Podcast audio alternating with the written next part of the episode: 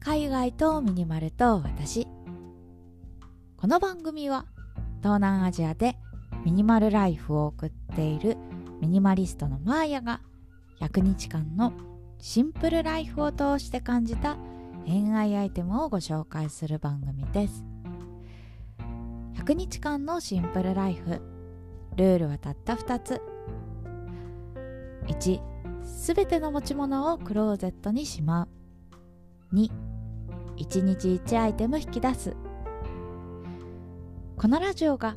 物であふれている皆さんの日常のスパイスとなれば幸いです。はい今日は2月21日火曜日ということで珍しく珍しくもないか。火曜日の収録になります。皆さんいかがお過ごしでしょうか？いや昨日はですね本当はね収録する予定だったんですけれどもなんかね電車乗ったら疲れちゃって あの私普段ねまああのフリーランスでまあリモートワークでね仕事することが多いので基本的にね徒歩圏内でなんか歩いて行ける距離で暮らすことが多いんですよ。なんかコワーキング行くとかでもわざわざ電車に乗っていくってことあんまりしないんですけど昨日はねちょっと取材があって1時間ぐらいかな電車乗って行ったんですけどめちゃくちゃ疲れてさ なんか 今までね、まあ、あの学生の時とか、まあ、もちろん社会人の時とか毎日電車乗ってたんで結構電車とお友達っていう感じだったはずなんですけどやっぱねベトナムの2年半の生活よ。電車なち生活をね経ていやー電車マジでちょっとね覇気取られるわと思ってさ。しかも夜の電車とかさみんなドヨーンってなんか疲れたっていう感じじゃないですか。それでねなんかすごい伝染しちゃってさ大して疲れてないはずなのにあ私も疲れたみたいな 空気に飲まれてねちょっと昨日収録できなかったっていうはい言い訳です。失礼しました。ということでね、今の時間、えー、7時半、朝の7時半過ぎなんですけど、太陽さんさんとね、照って、コーヒーもいい感じで漂って、はい、そういう中で元気よく収録していきたいと思います。で、今日はですね、私の持ち物のお話です。今日ご紹介するのは英語のテキストなんですけど、まあ、英語学習の話をしつつ大人の勉強みたいなテーマでねお話ししていきたいと思います皆さんはこの1年何か勉強したいなって思っていることありますか？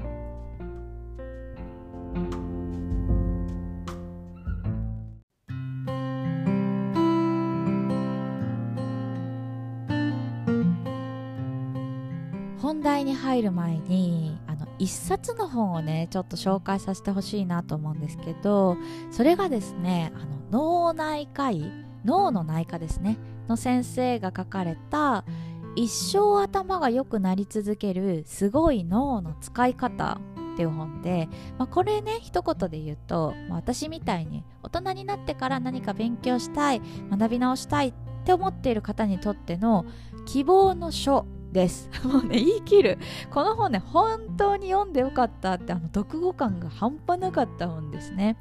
でどういうことかっていうと、まあ、大人になってから勉強欲が出てくることって結構あるじゃないですか、まあ、私はさ英語勉強し直したいって思ってるし、まあ、あとはさその仕事の関係でねこういう資格を取ってみたいとかこういうキャリアに進みたいからこういうスキルをねつけたいなと思ってよっしゃ勉強するぞって方多いと思うんですよ。だけどさなんか勉強ってなると特に英語なんかまさにそうですけど中学校とか高校の時みたいに、まあ、単語帳を買ってさ単語帳にゴリゴリ書いてたら自然と覚えたみたいなそんなさミラクルなことって起こらないんですよね。なんかさあれ年を重ねたせいなのかしらって思うけど全然覚えられなくてもう2時間後には忘れるみたいな なんかそんな感じですごいさなんか頭の断捨離半端ないんですよね。で私もさなんかあ年を重ねたせいで覚えられなくなったのかしらってズーンってなってたんですけどそんな時にこの本に出会いましてでこの本ではそのそうやってね学生時代のその勉強方法で覚えられなくなっているのは単純にその人のその能力あの覚える能力が低下しているのではなくて子どもの時の脳の使い方を大人の脳でも同じようにやっているから覚えられないんですよと。大人には大人の脳の使い方があって正しく脳を使えていればちゃんとあの情報は定着する。むしろ30代40代50代60代以降も脳って成長するしなんならその脳の成長のピークって45歳から55歳って言われてるそうなんですよ。だから、まあ、学生の時よりもね勉強するのって大人の時の方が最適らしくてそのねあの詳しい、まあ、脳の使い方っていうのがこの本で紹介されてるんです。で私これを読んでさなんかこう覚えられなくてわ私ダメじゃん。やっぱ遅かった。若いうちに勉強しとけばよかったとかって思ってたけどいやそれは言い訳だなっていうふうに気づけて結構ねその勉強に対してポジティブになれた本です。あの興味ある方いらっしゃったら私のねあのこのチャンネルの概要欄に貼っているのでちょっと覗いてみてください。結構ねコミカルで読みやすかったです。ではいあの今日のテーマ 前置き長くなっちゃったけどまあ私のね英語学習についてお話ししていきたいなと思うんですけどなんかまずねマインド的な話で言うと私2つ決めていることがあって、まあ、まず1つ目が楽しいと思うことしかしない。で2つ目がとにかくまんべんなくやるっていうのは決めています。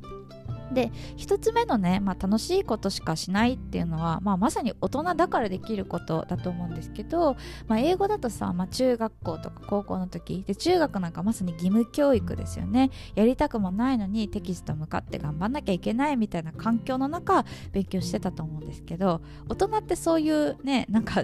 制限ないじゃないですか。だからこそ、まあ、義務でもないし辛い思いしてやる必要もないから自分がね楽しいと思うことを楽しいと思う方法でとことんやるっていうのは決めています。で2つ目はねまんべんなくやるっていうのなんですけど、まあ、ちょっと矛盾するかもしれないけどやっぱりさその英語って、まあ、単語力だったり、まあ、あとはリスニング力正しく聞く正確性みたいなのも必要だしあとはあの喋る瞬発力も必要だし本当にいろんな要素があの十分にこう組み合わさってできるものが英語学習だと思うんですけどとにかく英会話だけやるとかあのリーディングだけやるとか文法だけみたいな感じで偏った風にやると結局それってうまく使えないからあの全部をねまんべんなくやるようにしています。でただやり方だけは楽しいと思うやり方でやるようにしていますね。ではいここからがね、まあ、ようやく本題なのかしら。マーヤがやっている、まあ、英語学習についてちょっとお話していこうかなと思うんですけどやってよかったなって思うことが3つあってまず1つ目がシャドーイング。で2つ目が、まあ、今日ご紹介するね文法学習。で3つ目が英会話なんですけど、まあ、まず1つ目のシャドーイング、まあ、以前も話したことあるかな、まあ、シャドーイングっていうあの勉強方法があってこれあの音源がね英語の音源が30秒ぐらい流れてくるんですけど23語追ってあのテキストとかを見ないでその言葉をしゃべるっていうような練習方法を毎日30分やっています。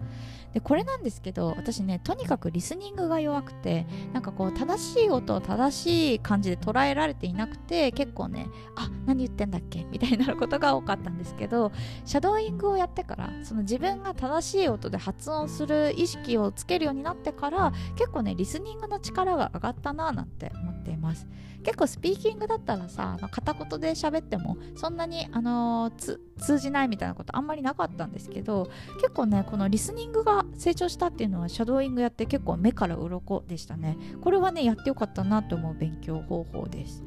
で2つ目がね、えっと、文法ですね。文法は私あの English Grammar in Use っていうテキストを買って自分で勉強しています。結構この本なんですけどね聞いたことある方いるかな？あの世界で一番売れている英語の文法書って言われてるんですけど、まあ、全編英語で書かれていてだからテキストを読むだけでも結構勉強になるし意外とねその難しい言葉が使れ使われていないので、まあ、中学校の時のその単語レベルみたいなのがある方だったら結構ねスラスラ読めるんじゃないかなと思ってってます。あの英語のその文法の違いみたいなのを英語で直接表現してくれているので結構なんかすぐ分かりすっと分かりやすいしあとあの日本語で書かれていると結構読み飛ばしちゃうんですよ。私の場合あ分かってる知ってるみたいな感じで。結構ねなーなーに勉強してたんですけど英語で書かれているからしっかり文字と向き合うっていうので結構頭に入るなと思ってます。もしねなんかこう英語の文法書迷ってる方いたらまあ全編英語なんでちょっと賛否両論かもしれないけど私私はねこれ読んでよかったなと思ってますね。であとはまあ英会話なんですけどこれは結構その自分の練習の場としてアウトプットの場として定期的にやっています。まあ主にねニュース教材かな。ニュース教材を読んで感想をシェアする的ななんかそういうコマを取っていてだいたい30分ぐらい1日やるようにしています。